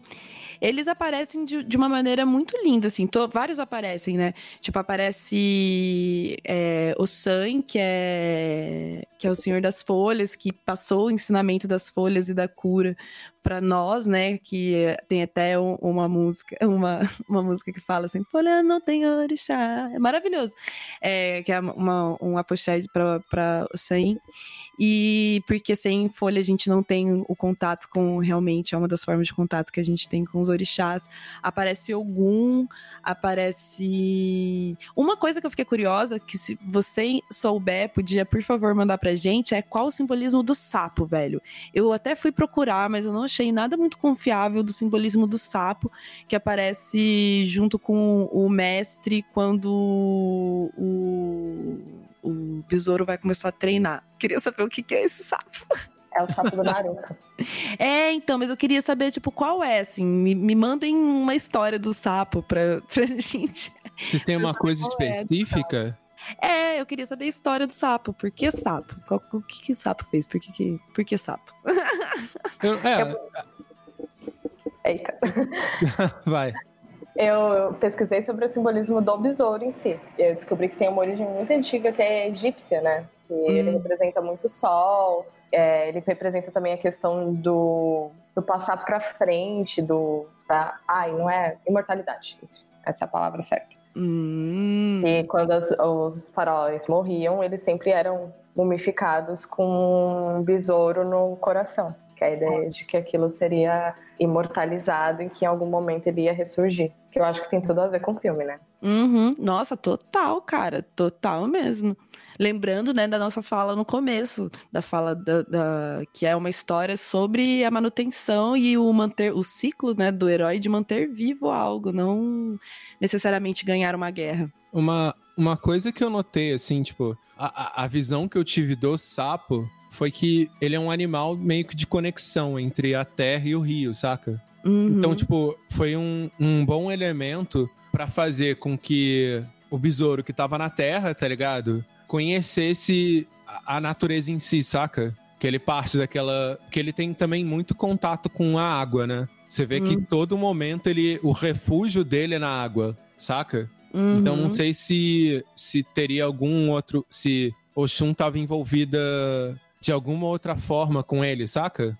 Então, mas eu acho que é o mestre, porque ele aparece junto com o mestre. A construção da cena é tipo aparecer um sapo. Eu vou até citar, vou descrever a cena. É, é, um, é o, o besouro numa pedra, daí chega um sapo e o mestre passa atrás. Depois do mestre já ter morrido, sabe? O mestre passa atrás, tipo, enquanto tem a voz do mestre lá falando coisas pro besouro. E daí eu queria entender qual que é desse sábio, porque isso tem um significado. Eu achei umas paradas na internet, mas nada muito confiável, né? Daí eu queria saber se alguém já ouviu falar, às vezes a gente tem ouvintes aí que já estão mais familiarizados com esse simbolismo do sapo, porque eu acho que tenho certeza que deve ter uma história por trás disso, assim, alguma razão, uhum. sabe? Fica aí a curiosidade. É, se você for analisar o sapo nas narrativas, né? Tipo, o ser que vira sapo porque a bruxa enfeitiçou, é, tem sempre uma questão de estar tá associado com com um momento de transição, um momento de sofrimento, um momento de limpeza, talvez. Uhum. Não sei, são interpretações que eu acho que dá para fazer com da, da, forma como o sapo é co colocado como símbolo nas nossas histórias, né? E ao mesmo tempo alguma coisa de punição também, né? Nunca é uma coisa fácil. Uhum. Sim, boa. E eu não vou isso aqui pra Naruto, porque senão a gente já fica muito tempo falando. Meu Deus. ai, ai. Não, massa. Mas é, uma, uma coisa, é, uma outra coisa, né, massa, da gente anotar sobre o filme, né, é sobre ele enquanto que ele mostra nas relações sociais, assim, né. Como a gente comentou um pouco do, do quando a gente comentou sobre os núcleos, né, de personagem, eles mo ele mostra relações sociais entre negros, assim, isso aí que eu acho massa de ele mostrar uma mini hierarquia, né, entre os negros e um etos, uma mini hierarquia não, um etos entre os negros, né, é, em que como a gente falou, a gente tem o líder, aquele, aquela liderança que, que guerreia e a liderança que mantém a comunidade e a importância né, da, da manutenção dessa comunidade. E, e tem a, as disputas internas, né? Tanto, tanto de, de poder, né? Entre aspas, se a gente for pensar aí no quero-quero enquanto alguém que estivesse buscando poder dentro da comunidade negra é, quanto de disputas internas mesmo do seu papel na, na comunidade. Isso eu acho muito foda dele mostrar é, esse lado dentro da comunidade negra, sabe? Dele ter separado um tempo para mostrar essas relações sociais que rolam dentro da nossa comunidade, sabe? Assim como as que rolam entre nós e os brancos. É uma, uma, uma percepção que eu tive. E assim, uma coisa que eu queria, eu, eu fiquei um pouco. Acho que ficou um pouco mais para especulação como se dava a relação do mestre e por que ele conseguia tão bem é, proteger aquela comunidade, saca? Eu não hum. sei se era porque ele tinha. O fator de união, eu não sei se faz tanto sentido, porque ele... só a união, saca? Eu não sei se o mestre tinha. Porque ele tinha uma boa relação com os outros negros também. Porque você vê que a, a, a narrativa do coronel é de fazer uma cisão entre o apoio popular, que seria da feira, e os capoeiristas, saca? Uhum. Então talvez o mestre fosse essa ponte daquela figura, tipo, é, eu não posso matá-lo em público, saca? Eu tenho que esperar ele ir pra, um, pra uma casa e assassinar ele e tal. Ao mesmo tempo que a morte dele fica meio. É como se a qualquer momento alguém pudesse matar ele, ele. A única coisa que impedisse fosse a ultra capacidade do besouro, saca? A, a, a, a tensão tava tão grande que quem só tava conseguindo segurar essa morte do, do, do mestre fosse a habilidade do besouro e dos capoeiristas. Uhum. Porque eu fiquei muito em dúvida de como essa relação entre negros, saca? Mas o que eu chuto é isso, tipo, existia uma percepção dos... Os capoeiristas eram meio que a, a molecada que a galera curte, mas não curte tanto. E o, os feirantes são é, essa percepção mais do que a opinião popular, saca? Uhum. Sim, sim. Tipo Porque... esse rolê de do vagabundo e do trabalhador, vai extrapolando. Sim, e ao mesmo tempo que demonstra que eles eram trabalhadores também, né? Mas você não vê uma. Tipo assim, a galera da, do engenho, quando o besouro queima a, a plantação, que eu me lembre na narrativa do filme, por exemplo, a galera não fica tão puta, saca? Apesar é, que a galera tem. Eles têm um momento para conversar sobre isso. Eu, eu lembro disso, que, que tem o Chico falando, tipo, porra, mano, entendi o que, que ele tá fazendo tal. Porque é, é, que nem o Chino falou, essa, essa, existe essa relação de, tipo, por exemplo, quando o, o, o, o besouro queima o engenho, ele queima a, as a produção, né, do, do coronel, o meio de produção do coronel, mas ele também faz os pretos sofrerem, porque o coronel fica puto e quer fazer todo mundo trabalhar dez vezes mais, e, e a galera também tem que articular entre si, né, os negros que estão ali sofrendo, é, de que isso tem uma função, tá ligado? Tipo, que não é à toa que ele tá fazendo isso e que não pode demonizar o cara por, porque o, o errado, de novo, é o feitor, tá ligado? Eu acho que tem muito essa questão do, da galera da capoeira ser meio a galera mais estratégica do rolê, sabe? Eles meio que criam um, um pensamento, a filosofia por trás da comunidade, muitas vezes, não de uma maneira meio óbvia, ao mesmo ponto que a comunidade está dentro de um status e quando esse status é quebrado, você tem a rebeldia de não aceitar, então a não aceitação, mas ao mesmo tempo você aceita porque aquilo faz sentido. Então acho que tem esse jogo assim de troca entre a comunidade dos feirantes, né, no caso, e os capoeiristas, de tipo, você tem um, uma, um movimento ali dos capoeiristas que é mais ousado, mais é, não tão preso à estrutura, mas ao mesmo tempo, ao mesmo tempo que, essa, que esse movimento ele auxilia a galera que é, da, que é feirante, atrapalha, porque muitas vezes você vai se deparar com esse tipo de coisa, do tipo quebrar as coisas da feira e aí a galera não tem o que vender. Uhum. Mas pegando a parada que o, que o Chino falou sobre o mestre, eu acho que não, não só o mestre, mas tem a, a mãe também, né, de, de santo, que agora eu não vou me lembrar o, o nome dela, mas eles representam ali o, as lideranças por, acho que meio que por conta da estrutura de hierarquia e ancião mesmo, sabe? Porque rola isso, né? Você, é, se você for Yalorixá, né, de uma comunidade, por exemplo, né? A Yalorixá, mãe de uma comunidade, a mais velha, você tem ali um, um, uma estrutura não hierárquica, sei lá, de cima para baixo, né? Sei lá, de poder, mas você tem um, uma noção de unidade porque você é uma detentora antiga de conhecimento, tá ligado? Tanto, não só de conhecimento histórico, mas de valores etc, etc, etc. Então acho que o mestre carrega isso com ele, assim, e quando ele morre, por isso que ele era um, um, uma coisa importante para o Estado matar, tá ligado? Porque é, você tira a cabeça, sobra né, vários o resto de um corpo é que não está preparado necessariamente para todos os dilemas morais que ele vai enfrentar e, e você tem que fazer isso de uma maneira X, né, que realmente depende só da, da comunidade protegê-lo, porque se a comunidade não tá lá, um, para evitar que as pessoas o matem, ou dois, se resolverem assassinar ele de uma maneira caruda, de se revoltar contra aquilo, tá ligado? É, se ele for morto num, numa briga de bar, entre aspas, você tem essa morte meio que legitimada porque não causa um, um, uma revolta imediata tão grande, tá ligado? Tipo, não é uma coisa tão fria assim, pensando né, nessa lógica deles. É, e uma coisa que eu tava pensando aqui também, talvez seja o fato de que se a gente pensar bem, como o filme se passa mais ou menos 40 anos pós fim da escravidão, mais ou menos, a gente tem a galera ainda muito recente isso. Então, você vê que, por exemplo, as únicas pessoas que me parecem que estão de fato alienadas quanto à situação em que elas vivem, bem ou mal, são as pessoas bem mais novas, saca? Tanto que tem uma hora que o coronel passa, algumas meninas sorriem para ele, saca? Pra talvez cair na graça dos favores. A galera mais velha, se eu não me engano, até na hora da feira, elas olham com desconfiança, saca, pro coronel elas sabem muito bem o que ele representa ali, porque aquilo ainda tá muito latente, saca? Ainda tá muito vivo essa questão do poder que o, o dono do engenho tinha contra pessoas negras, saca? Uhum. Sim, sim.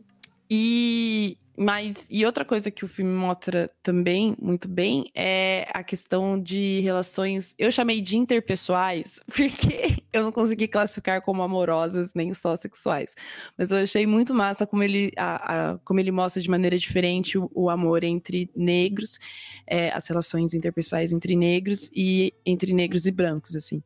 Porque no caso do, do triângulo, ou do triângulo amoroso, ou das experiências amorosas da Dinorá, né? Eu acho que é, mostra não só como o, o ambiente negro também pode ser um ambiente tóxico, né, no sentido de que o Quero Quero era um boy lixo com a Ednorá, tá ligado? Ele não apreciava do jeito que ela era, ele não entendia o poder daquela mulher e ela, ela, ela deixar o, o Quero Quero dentro da narrativa teve um impacto direto naquela construção que a gente comentou sobre ela amadurecer enquanto mulher autônoma, dona de si, filha de Ansama, mãe da porra toda. É, então tem a parte bosta, mas a, o relacionamento que ela acaba desenvolvendo com o, o besouro é, é, tem a ideia, tem entre si princípio, um princípio de igualdade e, entre aspas, companheirismo, não só de atração né, física, mas também de comunhão de ideias para a sua sociedade, sabe? Para o seu, seu entorno, como eles querem, sabe? Como você quer fazer com que a sua comunidade se construa, assim. Então, achei muito massa você ter essa relação é, entre negros, colocando esses dois lados, assim, né? De não reproduzir que são só perfeitas, de, de que tem um lado bosta, mas quando você vai mostrar o lado bom, ser um lado bom também bem diferente do que a gente retrata entre relações, na, nas relações desse mundo romantizado, sabe? Sim, é mostrar, Vai, mostrar que a personagem ela, ela não tem aspirações simplesmente estéticas, saca? Mostrar que personagens têm aspirações muito de ideia, saca? Que a relação de atração entre os dois é muito mais pelo ideal que eles acreditam do que necessariamente uma questão simplesmente estética, saca? Acho isso muito fantástico no filme. O ponto que eu ia falar é que tem é, uma questão assim que não é tão relacionada à relação afetiva, mas o fato da, da representação da mãe da Dinorá ali como tipo criando a filha sozinha e ao mesmo tempo ter essa relação de mãe e filha que ela coloca a filha dela para fazer as mesmas coisas que ela, introduz ela e depois você tem o fato da Dinorá, tipo do besouro ir, né, como herói e ela ficar com o filho dele como mãe solo, né? Eu acho que isso é muito representativo quando você fala sobre a questão da mulher negra. Uhum. Sim, sim.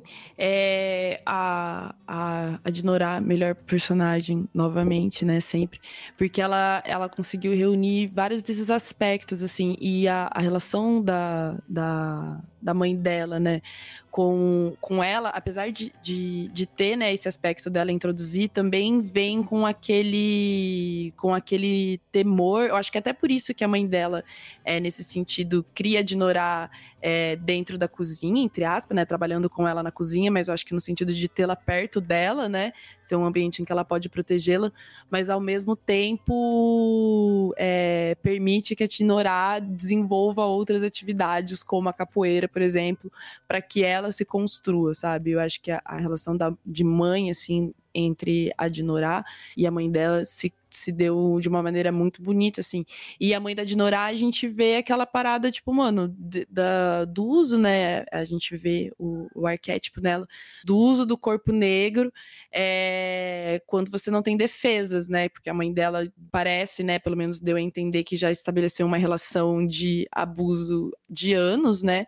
Com o senhor de engenho, estabeleceu não, né? Foi colocado numa situação de abuso durante anos com o senhor de engenho e não teve, talvez não tenha tido as ferramentas que a Dinorá teve para se livrar disso, sabe? Então tem esse processo de evolução também dentro, dentro da realidade da mulher negra, apesar de terminar, como a Paula falou, com, com várias, várias amostras de que também não é um final feliz e simples, né? É, eu acho que também tem uma questão muito forte, né? De tipo, a representação da mãe dentro do filme. É um bagulho que eles prestaram muita atenção, que eles se esforçaram em colocar. Você tem a mãe dos personagens masculinos, você tem a mãe das da Dinorá, no caso. Você tem a, é, é a mãe da Dinorá como sendo uma personagem muito presente dentro do filme. Como esse simbolismo da mãe, a continuidade do filme pra, para além do besouro, é a Dinorá como mãe, né? Então você tem essa construção do conceito de mãe como uma coisa muito importante, eu acho que também traz aí um pouco da questão dos orixás juntos, né? Que você tem Oxum e Emanjá como figuras de mãe, né? Uhum. Sim. E, e, e, meu, muito foda isso aí que você falou, porque de fato é um, um, um, ciclo, né? Esse ciclo dos heróis, né? São vários heróis que são necessários para que você consiga dar. É, continuidade a uma história, né? E, e nesse sentido, para nós, a, a mulher, a mãe, tem esse papel fundamental em vários aspectos, inclusive como mãe de uma comunidade, né? Assim como a gente tinha o mestre é, como pai, que, que enfim, não é, pensa, apesar do, do, do, binarismo, né, da, das, das duas representações, você tinha os dois com funções que precisam ser continuadas, né, e que são exercidas para a comunidade toda, não só para o seu núcleo familiar, né. É, a mulher em si também foi a que ficou, tá ligado? A mãe de santo foi a que ficou também para tomar conta da, da, da, da comunidade, do axé da comunidade. Então, a, a mulher, ela, ela tem um papel essencial nesse, nessa resistência, né? E o filme mostra isso, mas eu acho que podia ser mais claro. mas mostra. Mas mostra isso de uma maneira massa. E pra gente ir caminhando pro final, acho que é interessante a gente falar sobre a relevância de contar uma história como uma história de besouro hoje em dia, né? É, a gente passa por um processo, né, nos últimos tempos, de resgate e manutenção da nossa história através de outros formatos que não só a oralidade das nossas comunidades, assim, e se apropria e a gente está se apropriando do, das mídias, né, do cinema, dos podcasts, dos, da produção acadêmica, da produção de livros, entre aspas. E, e eu acho que a história de Besouro tem um, um papel muito importante, assim, no, nesse tempo, né? Retratar essa história, é, inspirar as pessoas que fazem parte do, do, da, da comunidade é, da capoeira no Brasil, né? É, é, preciso fortalecer e enaltecer esses heróis. Então, eu acho muito massa que a gente consiga, tipo, e a gente tá conseguindo se apropriar desses espaços de mídias, de cinema e tal, para contar e registrar as nossas histórias pa, para a posteridade. Assim, eu acho isso fundamental, isso é muito louco. Eu acho, eu acho... Tino, a gente é muito sincronizado. Fala, Paula. deixa, deixa o Tino falar. Vai, Paula. É, não, acho melhor o Tino falar, porque o que eu vou falar eu vou conectar com outro ponto. Então é mais fácil ele dar continuidade no que ela estava falando. Não, ah, ou fala. É. Vai. Não sei. Vai, Chino. É, não, eu ia falar que, assim, acho, acho importante esse filme, porque além dele ter esse. Uma coisa que me chama muita atenção é esse que fantástico que ele tem, saca? É, muita gente reclama, ah, o cinema nacional é muito a realidade, que sei lá o quê, blá. Eu acho interessante ter, que a gente tem esse filme negro que tem essa pegada fantástica e ao mesmo tempo que por mais que o protagonista negro morra, tá ligado? De certa forma, ele é um filme que se a gente pensar bem, ele tem um aspecto positivo, saca? Eu acho muito importante quando a gente debate a narrativa negra, que é esse desfecho final ser um tanto quanto positivo, saca? Não só ser uma tragédia. Eu acho isso muito importante de ser nessa questão que a gente comenta tanto sobre representatividade, saca? Ter esse filme tão tanto por ele ser dentro de uma categoria de cinema diferente que a gente é comum ver. Eu não lembro de nenhum filme que tenha essa pegada fantástica. Tem alguns que tem, tipo, quando você pega mais ou menos Alto da Compadecida, que tem certos pontos fantásticos, mas esse é uma narrativa muito mais fantasiosa, saca? Isso me chama muita atenção. Acho que é interessante ter filmes mais plurais, que conseguem, dentro até de um orçamento curto, contar uma história tão fantástica de uma forma tão diferente, saca? Meu, posso dar uma viajada nisso aí que você falou? licença para dar uma viajada. Eu acho que isso aí que você falou, mano, fantástico. Porque o cinema brasileiro é realmente muito realista, tá ligado? É muito, tipo assim, o, a, as produções que a gente faz, elas são muito historinhas do cotidiano e tal, blá, blá, blá, blá, blá. E realmente o fantástico da cultura brasileira se dá muito através do aspecto religioso. E por sermos uma sociedade majoritariamente católica em cima do, do, da mitologia católica. Isso gera tanto filmes como, sei lá, Maria, mãe do Filho de Deus, quanto Alta da Compadecida. Se eu, eu acho que, que o, o Nordeste, né, o Norte Nordeste do país, é, conseguiram transformar o, a mitologia católica em algo fantástico, muito belo e muito plural, como a gente pede, sabe? Tipo, é, é uma coisa que, que justamente por no, no norte e nordeste as coisas não serem tão brancas e pretas, né, separadamente falando, já tem são territórios mais antigos que já tem uma mistura mais mais complexa. É, a, a, gente tem o fantástico dos povos daqui, né, do, do, dos indígenas e, e, dos negros, invadindo esse, esse fantástico católico e criando outras coisas mais fantásticas além da, da história milagrosa da concepção de Jesus. Então, isso é muito doido. E no nosso caso, né, quando a gente vai falar do nosso, a nossa cultura é cheia de fantástico. Então, eu acho que o cinema brasileiro está perdendo tempo. Se ele querer investir no, no fantástico, ele tem que olhar para as outras culturas que carregam um fantástico muito mais elaborado, né, já do que o fantástico católico engessado que a gente tem em várias partes do nosso país. Sim, eu acho que tem muita questão também do de você trazer esse rolê meio importar os arquétipos europeus para e dar uma roupagem brasileira, né? Se você for analisar isso, a gente fez muito em história da literatura com um, com pré-modernismo, romantismo, sei lá, é, Iracema, essas coisas, né? Que a gente coloca os mesmos estruturas narrativas europeias com figuras indígenas. Uhum. Então, isso é uma construção muito massa. O que eu ia falar anteriormente é que tem uma coisa no Besouro que eu acho que vai muito além de ser só um filme, de ser só uma narrativa, que é o fato dele conectar todas muitas expressões culturais pretas vigentes dentro de um de uma narrativa de cinema. Então você tem uma narrativa que não só traz uma história com protagonistas negros, mas você tem a capoeira presente, você tem a religião candomblé presente, você tem a Bahia presente, você tem muitas coisas que elas são concretas, físicas, que, sei lá, eu como telespectadora posso me conectar na vida real. Eu posso fazer capoeira, eu posso me ligar ao candomblé,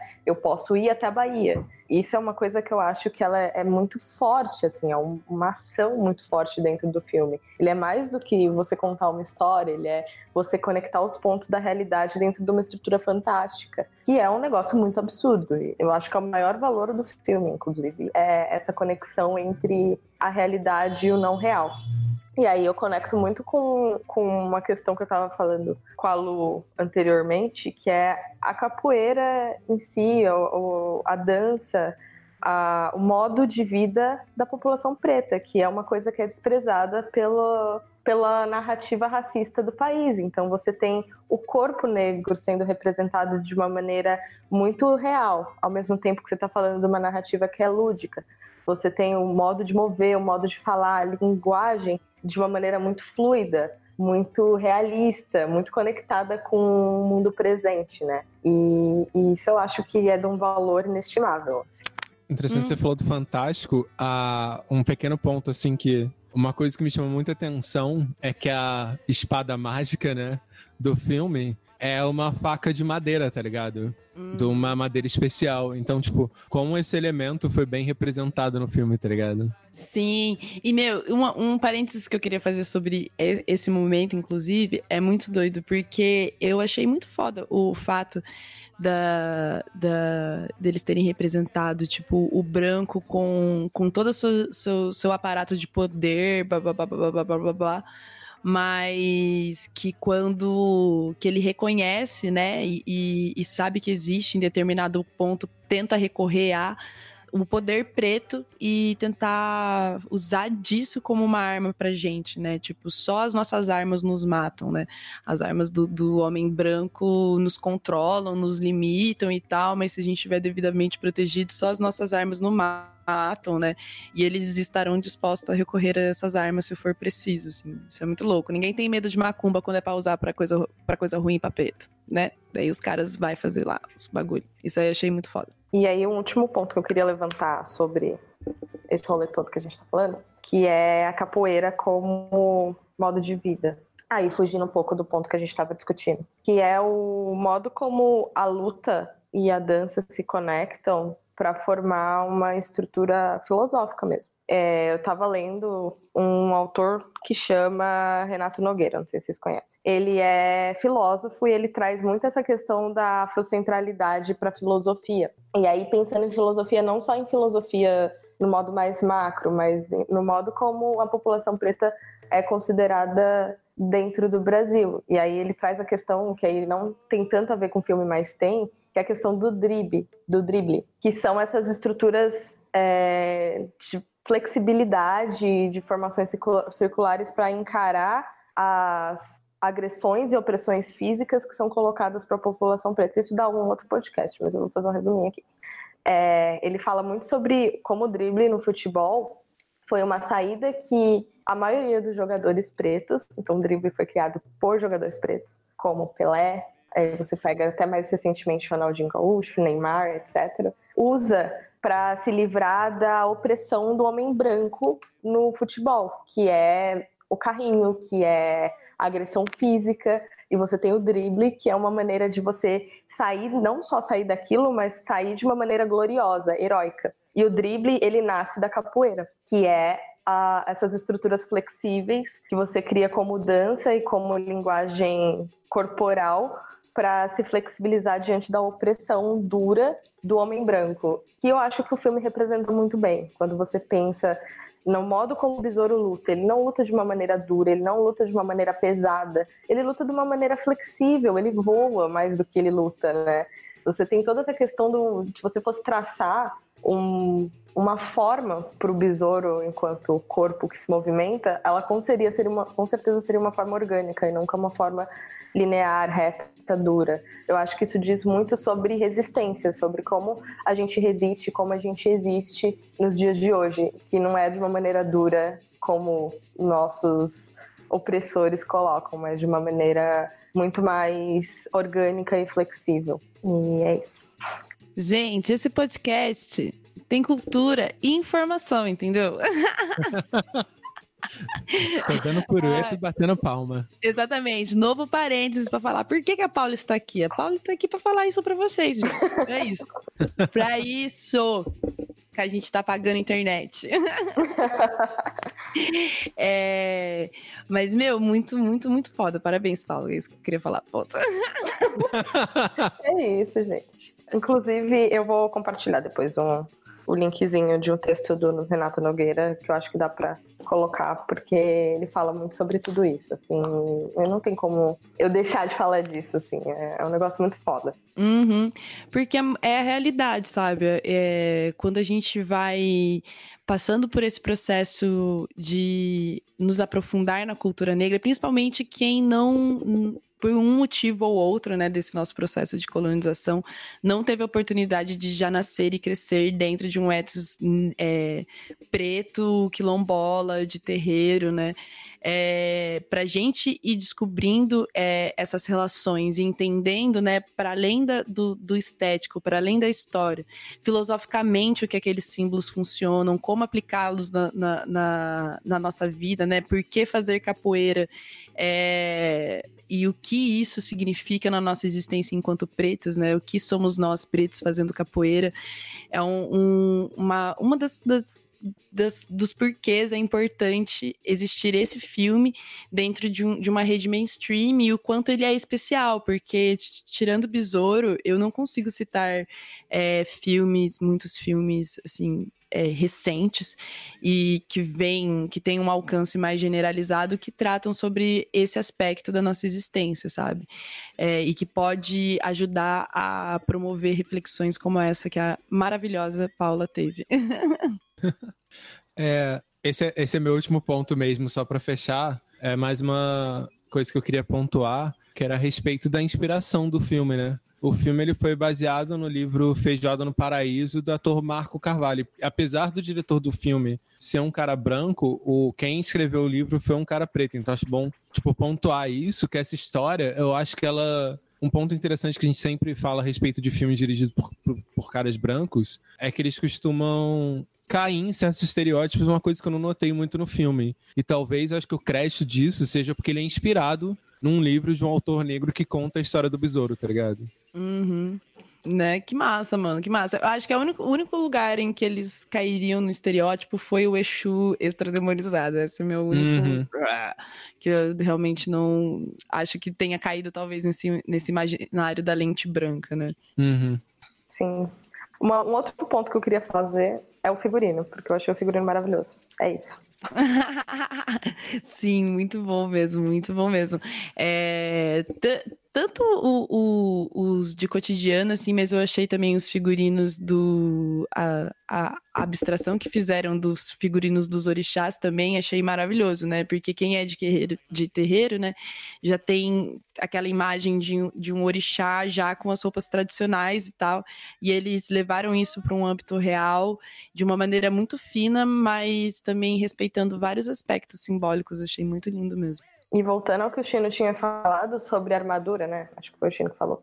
É, eu acho muito foda o fato deles colocarem os personagens negros com, com roupas mais brasileiras mesmo. Do tipo, você tem a galera branca que é mais vestida, entre aspas, no sentido que eles colocam mais camadas de roupa, que é eurocêntrico total. E aí você tem essa, essa retomada do, do Brasil enquanto constituição tropical que é o fato da gente usar pouca roupa, né? Que é o mais natural pra gente nesse sentido. E que é uma briga que, que dura séculos e que ainda dura, né? Se você for pensar em que empresas, tem empresas que pedem para os funcionários virem de terno com 40 graus uhum. Celsius, é um rolê que ainda é muito vigente. E eles optarem por manter os personagens com pouca roupa, eu acho que foi um ato político muito forte, assim. Sim, sim. É, mas acho que é isso, né, gente? Temos, temos mais algum ponto a, a levantar com relação ao filme, esse finalzinho? Eu tô contemplado. Estamos Eu contemplados. Estamos contemplados. Então, meu, galera, espero que vocês tenham gostado desse episódio maravilhoso. Espero que vocês tenham gostado da Paula. Vocês são obrigados a gostar da Paula, porque a Paula vai estar aqui de novo. Porque esse podcast é um exímio apreciador da sétima arte e de todas as outras artes pretas. Então, a gente tá mais do que feliz de poder conversar com a Paula aqui, inclusive para quem é podcasteiro da mais ou menos velha guarda, era do é do Refil, né? O que está em pausa, mas talvez volte, talvez não volte. Tô falando aqui já, dando spoiler pra galera. Fa façam uma hashtag volta Refil adorávamos. É, então, Paula, muito obrigada. A gente queria gravar isso aí faz tempo, né, meu? Acho que desde a, da, da, da morte do Mestre Moa que eu tô querendo gravar esse episódio, mas a gente finalmente conseguiu. Então, Paula, muito obrigadinha por estar conosco essa, essa gravação e que venham todas as nossas próximas. Yay! Eu que agradeço, que é isso. Eu tô realizando meu sonho de Dinorá. Tá? Não vai ah. ser mais sonho de princesa. Serão vários sonhos. Mas é isso aí, galera. Beijo no coração e até o nosso próximo lado Black.